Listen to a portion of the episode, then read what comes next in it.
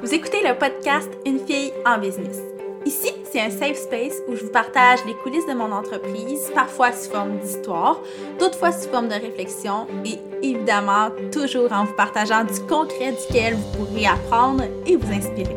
Je suis Mélissa Lévesque de l'agence marketing La Mallette et je suis super heureuse de venir discuter avec vous dans cet espace où la créativité, la stratégie et le plaisir cohabitent.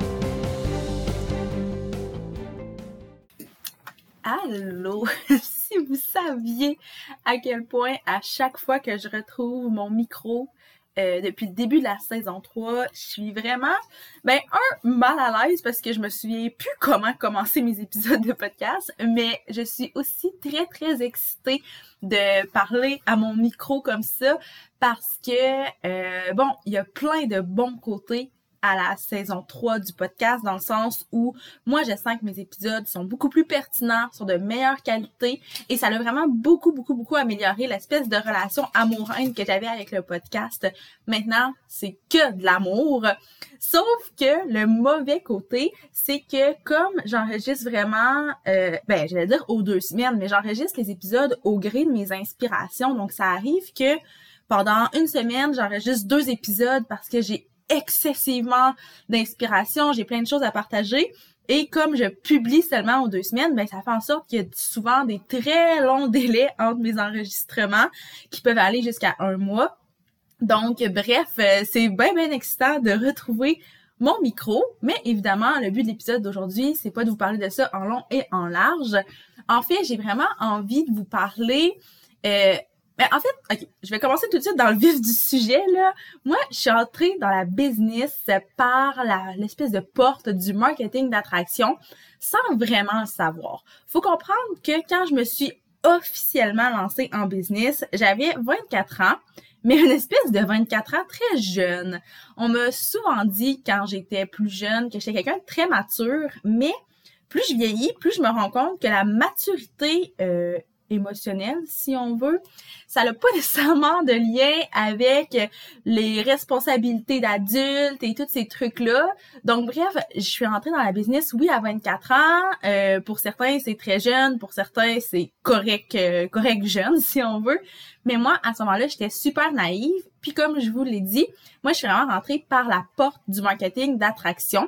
Puis je croyais un peu naïvement que c'était la seule façon de faire ou presque. Évidemment, tu sais, j'étais pas, euh, j'étais pas déconnectée complètement. J'exagère un peu quand je vous dis que je pensais que c'était la seule façon d'entrer en business, mais reste que j'ai longtemps justifié mon parcours d'entrepreneur comme euh, étant atypique et je le justifiais par le bon timing, par la chance, puis par plein d'autres excuses de ce genre-là. Puis c'est vraiment juste très récemment que j'ai réalisé que ça avait rien à voir avec la chance et c'était vraiment une question d'attraction. Puis aujourd'hui, ben, c'est vraiment de ça que j'ai envie de vous parler. Pas nécessairement d'attraction dans le sens euh, loi de l'attraction ou quoi que ce soit. C'est pas du tout là que je me dirige, mais j'ai envie de vous parler de marketing d'attraction parce que je trouve qu'on prend rarement le temps de parler de ce concept-là, de le décortiquer, puis de le mettre complètement et surtout concrètement en pratique. Donc, ce que je vais faire aujourd'hui, c'est vous partager mon histoire avec le marketing d'attraction pour que vous compreniez bien qu'est-ce que c'est, mais dans un contexte qui est très concret parce que je pourrais vous donner une définition officielle, je pourrais aller dans la grosse théorie, mais on s'entend que c'est pas du tout le but du podcast et probablement que vous en retirerez pas grand-chose. Donc oui, je vais vous partager mon histoire, mais je vous invite quand même à écouter cet épisode-là jusqu'à la fin parce que Ensuite, je vais vous partager des conseils qui sont très concrets pour que, à votre tour, vous soyez en mesure d'intégrer le marketing d'attraction à votre business. Donc, bref, je vais pas étirer mon intro plus longtemps. Je vais tout de suite rentrer dans mon histoire. Puis, de toute façon, je sais que c'est avec mon histoire que vous allez tout comprendre comme euh, j'ai souvent raconté l'histoire de la mallette sur plusieurs épisodes de podcast par le passé, je l'ai raconté sur mon blog, je la raconte un peu partout. Donc, euh, je partirai pas de l'histoire traditionnelle que je vous raconte toujours, mais je vais plus vous parler des highlights de mon parcours qui sont évidemment en lien avec le marketing d'attraction, puis qui m'ont permis de bâtir une business qui était solide sans avoir l'impression de faire euh, du développement d'affaires si on veut. En fait, je savais même pas que je créais une business à ce moment-là. on va partir de là justement dans mon histoire, le moment où je savais même pas que la mallette pouvait être quelque chose de lucratif, que ça pouvait se transformer en entreprise. Et quand que je dis que je savais pas, c'est pas que je jouais la fille euh, trop humble qui veut pas prétendre que son projet peut devenir une entreprise. C'est pas ça du tout. Je ne savais tout simplement pas que c'était quelque chose de possible. Parce que, bon, faut savoir que j'ai lancé la mallette à l'automne 2013 et à cette époque-là, c'était un blog. Et encore une fois, à cette époque-là, les blogs, c'était quand même assez récent, du moins au Québec, il y en avait vraiment pas beaucoup. Euh, puis moi, j'étais étudiante à l'université, puis dans le fond, je lançais ça avec comme seul objectif d'avoir une plateforme où m'exprimer, ou euh, partager certains messages importants, puis ou partager des trucs qui faisaient partie de mon quotidien, que ce soit des tranches de vie, que ce soit des découvertes, des coups de cœur. Donc euh, voilà, c'est vraiment que ça que je faisais et c'était aussi basique que ce que ça peut avoir l'air. Donc, en 2013, au Québec, on parlait pas vraiment de faire de l'argent avec un blog, on parlait pas vraiment de travailler sur les médias sociaux. Alors, c'était vraiment quand même normal que je sois un peu naïve à ce moment-là dans mes objectifs par rapport au blog. Un blog, ça servait à avoir une plateforme où s'exprimer. That's. Et pour moi, je le voyais vraiment, vraiment pas plus qu'un passe-temps. Euh, oui, je passais vraiment plusieurs heures par semaine à écrire pour, comme je vous disais, partager des découvertes, des opinions, des tranches de vie, euh, des coups de cœur. Puis j'avais une belle petite communauté qui grandissait tranquillement. Mais vraiment, là, je sais que je le répète, mais c'est super important que vous compreniez que à cette époque-là, je ne savais pas du tout ce qui s'en est pour moi. Puis après environ un an de, blogging, si on veut, ben là, j'ai commencé à recevoir des demandes qui ont été très, très, très surprenantes pour moi c'était euh, des entreprises qui avaient lu mon blog puis qui me demandaient si je pouvais rédiger pour leur plateforme parce que bon elles aimaient je sais pas ma façon de m'exprimer j'imagine ils aimaient ma plume. Euh, je sais que ce qu'on m'a souvent dit c'est qu'on aimait ma mon approche ma mon espèce de thinking marketing qui était assez naturel honnêtement à ce moment-là je savais qu'il existait des gestionnaires de médias sociaux parce que, bon, j'étudiais quand même en communication à l'université, donc j'étais pas 100% déconnectée. Mais je pensais pas que mon simple blog, qui était très axé lifestyle, pouvait m'amener à faire ça. Donc, encore une fois, avec toute ma grande naïveté, j'ai ces mandats-là en me disant que bah, ça allait être le fun, puis j'en revenais comme juste pas de penser que j'allais être payée pour m'amuser à écrire sur des blogs, sur des pages Facebook. Pour moi, c'était un peu irréaliste, mais comme je voyais que je recevais plusieurs demandes de ce type-là, je me suis dit, ben, OK. Puis, de fil en aiguille, ça m'a permis de bâtir une espèce de, réseau de contacts, mais au-delà du réseau de contacts, j'ai envie de dire que ça m'a permis de bâtir des relations, des connexions avec d'autres euh, d'autres personnes que ce soit des entreprises, que ce soit juste des contacts avec euh, certains humains qui, euh, au départ, ne semblaient pas avoir de lien avec ce que je faisais, mais qui, plus tard dans mon parcours, allaient jouer vraiment un rôle euh, super game changer. Donc, j'ai obtenu des plein de mandats de compagnies qui me disaient qu'ils voulaient que je fasse la même chose que sur mon blog, mais sur le leur. Puis, ça m'a permis pendant mes études à l'université d'être euh, étudiante à l'université de jour, puis le soir ben je travaillais sur mon blog, puis sur le contenu de mes quelques clients. Puis à ce moment-là, c'était vraiment un peu mon espèce d'emploi étudiant, si on veut. Euh, je pensais pas nécessairement poursuivre dans cette lignée-là une fois l'université terminée. Tout simplement parce que, ben, faut comprendre que c'était encore tout nouveau, ça, 2013-2014. Donc, je chargeais vraiment pas cher et j'avais plusieurs mandats. Donc, je me disais, hey, ça va m'en prendre vraiment beaucoup des mandats pour pouvoir vivre de ça. Donc, je me disais, bah, c'est vraiment good pour un emploi étudiant, mais vraiment pas, pas plus qu'il faut. Puis, de toute façon, j'étais pas tant consciente que ce que je faisais pour le fun pouvait être vraiment un travail à temps plein éventuellement dans ma tête, comme je disais, c'était juste l'espèce de parfait sideline pour une étudiante. Puis, c'est ce qui a fait en sorte que quand j'ai terminé l'université, je me suis trouvé un emploi à temps plein en communication, en continuant de faire des mandats pour des clients les soirs puis les week-ends, un peu l'espèce de même mode de vie que j'avais en tant qu'étudiante, dans le sens où j'avais mon occupation principale le jour et j'avais tous ces beaux mandats-là le soir et les week-ends.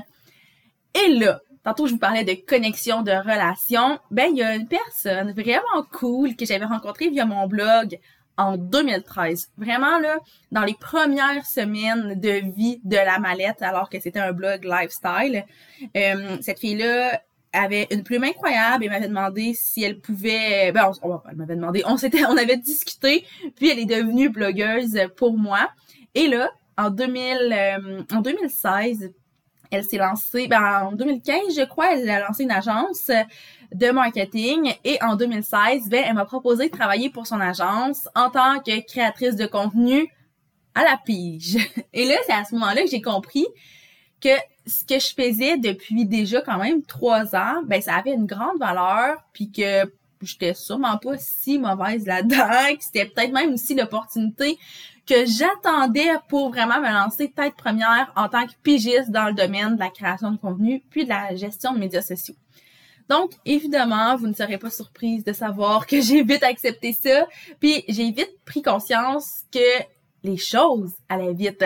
Je venais tout juste de me lancer à mon compte pour travailler sur les médias sociaux. C'était mon seul revenu. Puis quand j'ai réalisé ça, j'ai un peu paniqué parce que j'ai réalisé que j'avais jamais fait ce que les gens autour de moi appelaient de la prospection. Puis encore aujourd'hui, ce mot-là, ben, pas me fait rire, mais ça reste je veux pas dire que c'est un concept abstrait parce que je, je comprends la prospection et tu sais, j'en fais à ma manière.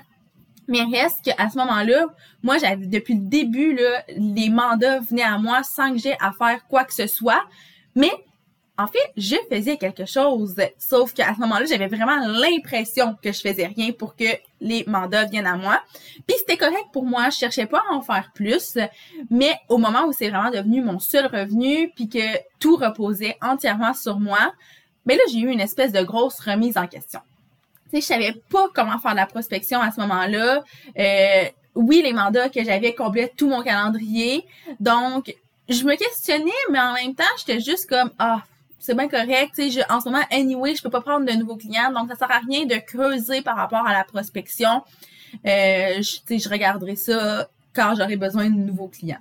Puis là, je sais, c'est vraiment terrible. Tu sais, maintenant, là, quand je forme des nouvelles pigistes, je leur dis toujours que même si elles sont au maximum de leur capacité en ce moment, il faut qu'elles travaillent sur le développement des affaires parce que c'est pas quand ça va mal, c'est pas quand euh, on a de la place ou on a besoin de nouveaux clients qu'on doit chercher, c'est pendant que ça va bien. Mais évidemment, à 24 ans, j'étais un peu naïve. Je pense que je l'ai assez dit aujourd'hui.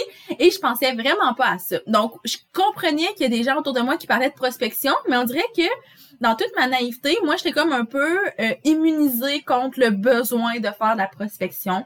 Puis, pour moi, ça a demeuré aussi un, concept qui était assez abstrait, puis ça faisait pas partie de mes tâches quotidiennes, ça faisait pas partie de mes tâches hebdomadaires, et ça faisait encore moins partie de mes tâches mensuelles, évidemment. Puis, pour vrai, là, je vous raconte ça et je suis un peu gênée parce que ça prouve, ben, un, que j'étais naïve, mais ça, je pense qu'on l'a compris depuis tantôt, mais ça prouve aussi que, mon Dieu, que je me pensais au-dessus de mes affaires.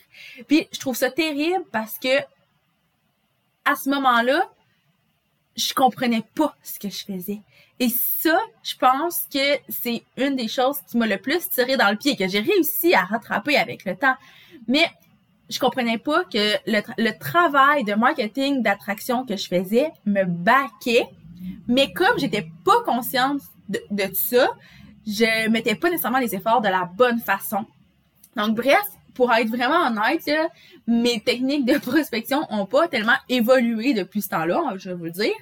Euh, je fais toujours pas de cold call, je fais rarement des pitches à des clients potentiels, je fais pas partie de groupes de réseautage, je participe pas à des activités de réseautage.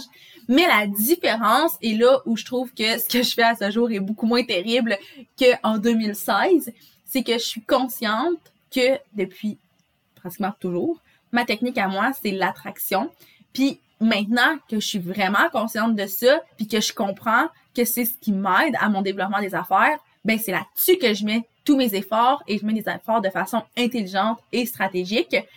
Puis là, je vais en profiter pour faire une petite parenthèse parce que ben en fait, c'est pas parce que vous décidez d'appliquer des techniques de marketing d'attraction que vous devez pas poser d'autres actions. Le marketing d'attraction, c'est pas simple, c'est pas euh, c'est pas une formule magique, puis c'est vraiment pas une façon paresseuse de faire du marketing non plus. Évidemment, je vous raconte mon histoire en vous parlant des highlights, des belles choses. Je vous dis que j'ai pas eu à faire de prospection, que les clients venaient à moi. Et à, à ce moment-là, c'était vraiment vrai. Aujourd'hui, c'est encore vrai, sauf que il y a tellement de travail qui est fait en amont que faut pas croire que c'est une technique euh, paresseuse de faire du marketing. Pour vrai, ça demande autant d'énergie puis d'efforts que n'importe quelle stratégie. Mais évidemment, plus vous allez travailler avec ce concept-là, plus vous allez être en mesure d'évaluer ce qui fonctionne bien pour vous, ce qui fonctionne bien auprès de votre clientèle. Mais encore là, si vous pouvez faire du réseautage, faire de la publicité, pitcher devant des clients potentiels, je vous le recommande vraiment parce que de tout miser sur le marketing d'attraction, c'est comme dire qu'on mise tout sur les influenceurs, c'est comme de mettre tous ses œufs dans le même panier, peu importe l'angle qu'on choisit, peu importe la stratégie.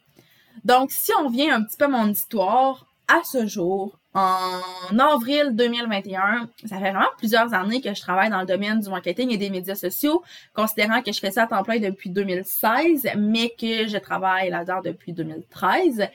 Mais c'est sûr que mon entreprise a grandi, ça a beaucoup changé, mais comme je vous l'ai dit, encore aujourd'hui, beaucoup de mes clients viennent à moi sans que j'ai à les approcher d'abord, mais ça se fait vraiment, vraiment, vraiment pas par magie. Ça demande beaucoup de travail, ça aussi. Mais pour moi, mes efforts marketing sont investis dans bâtir une communauté, l'entretenir, puis lui offrir le plus de valeur possible. Et c'est vraiment l'espèce de vision, de mindset que j'adopte au maximum. Et évidemment, c'est ce qui m'amène à des petits conseils en rafale pour que vous aussi, vous soyez en mesure de, d'attirer des clients, d'attirer vos clients idéaux, pardon, sans nécessairement faire du démarchage comme des cold calls et encore une parenthèse, parce que c'est tellement important pour moi que ce soit clair à ce niveau-là, mais je ne dis pas que le, les cold calls, que les pitchs, ce n'est pas bon. Au contraire, j'en ai fait et ça arrive que j'en fais, mais c'est vraiment dans des occasions très particulières. Donc, bref, mon premier conseil, c'est de bien comprendre c'est quoi le marketing d'attraction. Comme j'arrête pas de le répéter depuis le début, c'est pas d'attendre que les clients vous tombent dessus, c'est pas une façon paresseuse de faire du marketing, c'est une stratégie comme une autre, puis il faut que vous en soyez vraiment conscient et que vous compreniez le concept du marketing d'attraction. Deuxième conseil, ben, je pense que ça va de soi, mais c'est super important et moi, c'est un conseil que j'aurais aimé avoir peut-être un peu plus tôt dans mon parcours, mais c'est de bien connaître sa clientèle, sa clientèle cible. Voyons, je commence à avoir de la misère à articuler. Donc là, je sais que ça devient vraiment lourd, puis peut-être un peu gossant de toujours entendre parler de clientèle cible, mais je peux vous assurer que c'est vraiment un élément clé en marketing. Puis je dirais, je l'assume-tu? Oui, je pense que oui. En marketing d'attraction, c'est encore plus important. Donc, l'objectif du marketing d'attraction, si on retourne à la base, c'est justement d'attirer les gens vers votre entreprise. Mais pour trouver les bonnes façons de les attirer vers vous, ben, vous n'avez pas le choix de savoir à qui vous adresser parce que une bonne, une bonne business pourrait avoir des dizaines et des dizaines de stratégies différentes selon le public auquel elle s'adresse. Donc, c'est vraiment super important de bien connaître votre clientèle cible pour pouvoir développer un plan de match qui va, qui va rejoindre précisément ces personnes-là, les personnes, vos clients idéaux finalement. Ensuite, un autre conseil, c'est de miser sur votre personnalité, mais encore plus loin que ça, c'est de vous assurer d'humaniser votre entreprise.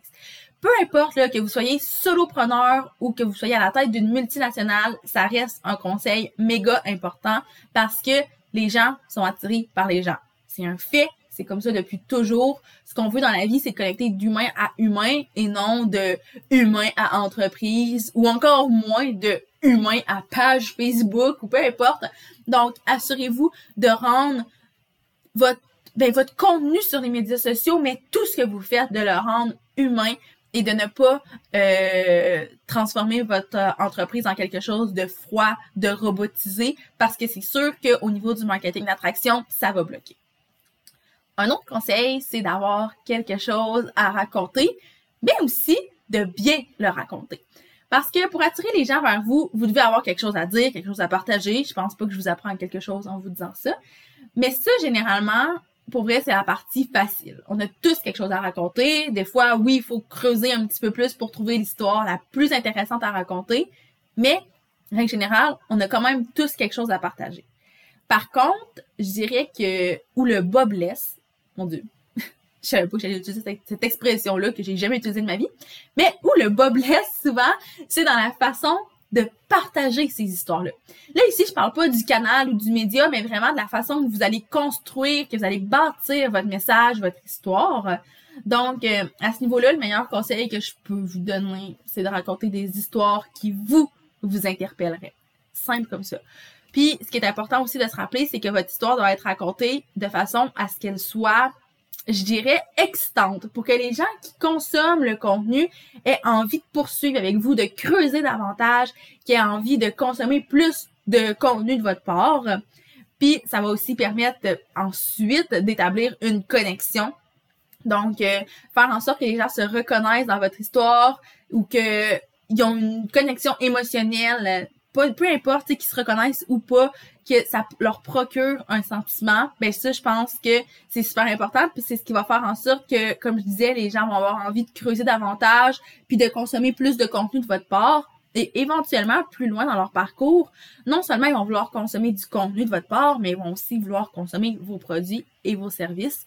Donc, euh, vraiment important d'avoir des histoires, un côté humain puis un côté émotif, sans nécessairement jouer sur les émotions de façon euh, non éthique ou de façon euh, malsaine. Ça, ça va faire l'objet d'un autre podcast d'ailleurs, mais je tiens juste à vous le mentionner quand même rapidement ici. Ensuite, ben, un autre conseil qui va de soi, qui, à mon avis, est la définition même du marketing d'attraction, ben, c'est de créer du contenu qui est pertinent et qui a une valeur ajoutée la clé du marketing d'attraction est vraiment dans le contenu qu'on crée. Puis là, tantôt, je vous ai parlé de raconter des histoires, mais tu sais, c'est pas tout. Vos histoires, comme n'importe quel de vos contenus, doivent avoir un but, doivent avoir une valeur. Créer du contenu pour créer du contenu, je le dis toujours, mais ça sert à rien. Donc, ça va peut-être vous donner de de la visibilité, pardon, mais l'objectif du marketing d'attraction, ça va vraiment au-delà de, la visibilité. Avec le marketing d'attraction, ce qu'on veut, ultimement, c'est générer des ventes, signer des nouveaux clients. Puis, on va se le dire, c'est peut-être un peu cru, mais c'est pas avec une, citation un peu kitsch, avec une image de colombe, que vous allez réussir à générer des ventes. On va se le dire entre nous.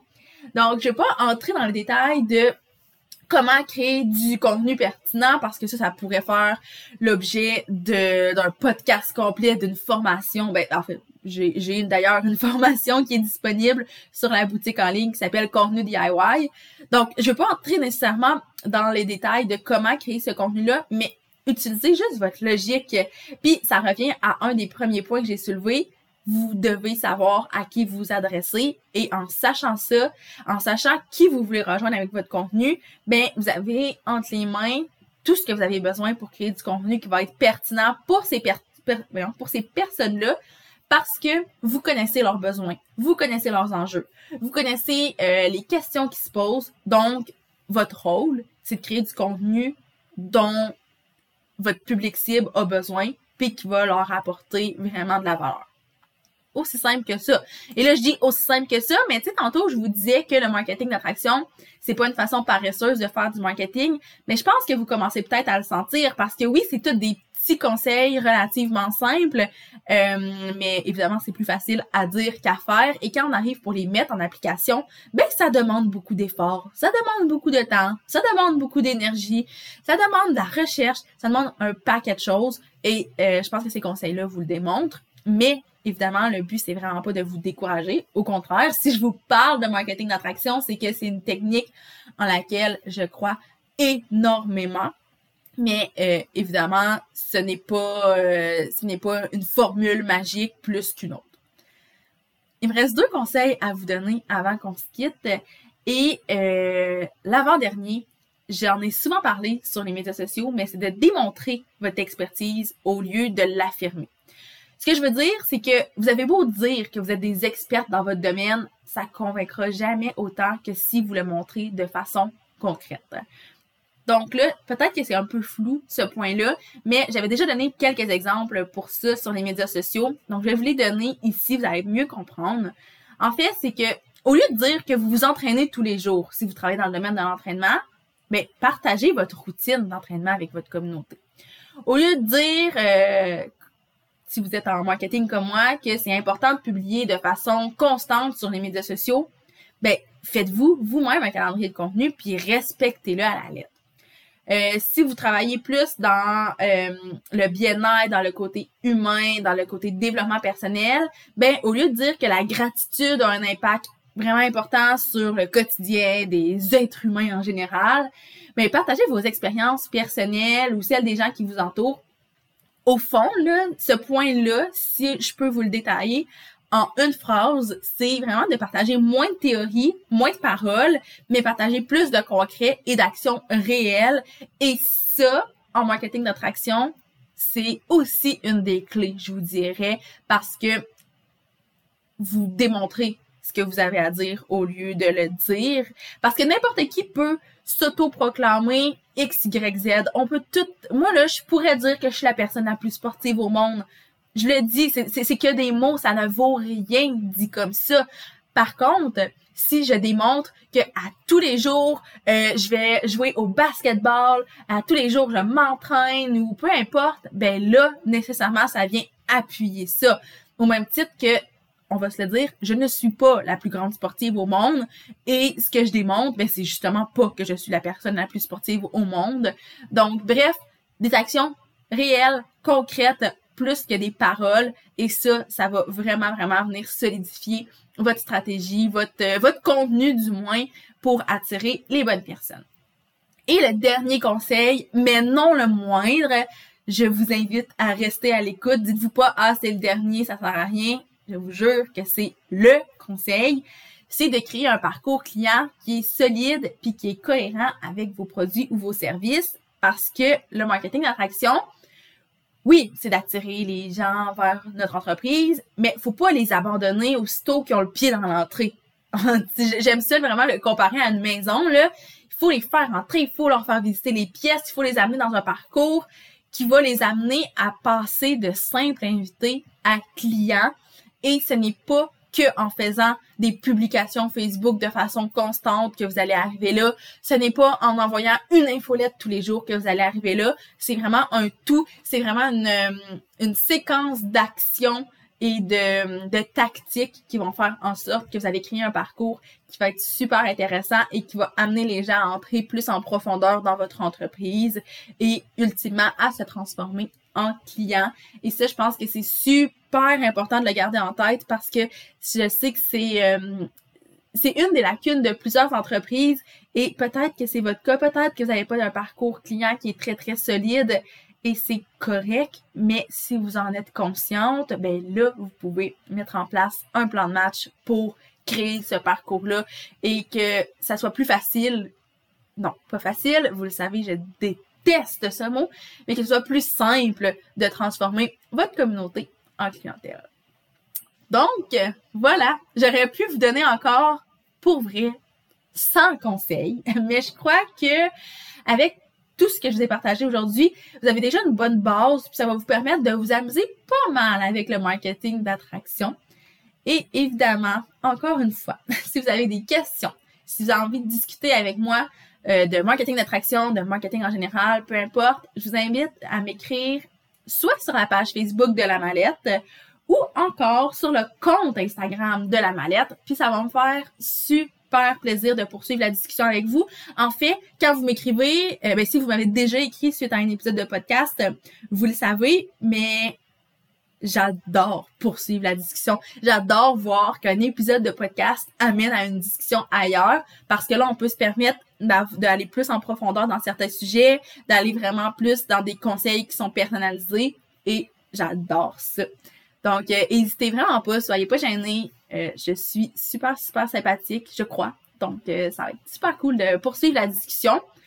Et aussi, si vous avez aimé l'épisode d'aujourd'hui, qui à mon très humble avis, est une vraie mine d'or, mais je vous invite à laisser un avis sur iTunes. Pour vrai, c'est vraiment la plus belle façon de soutenir le podcast.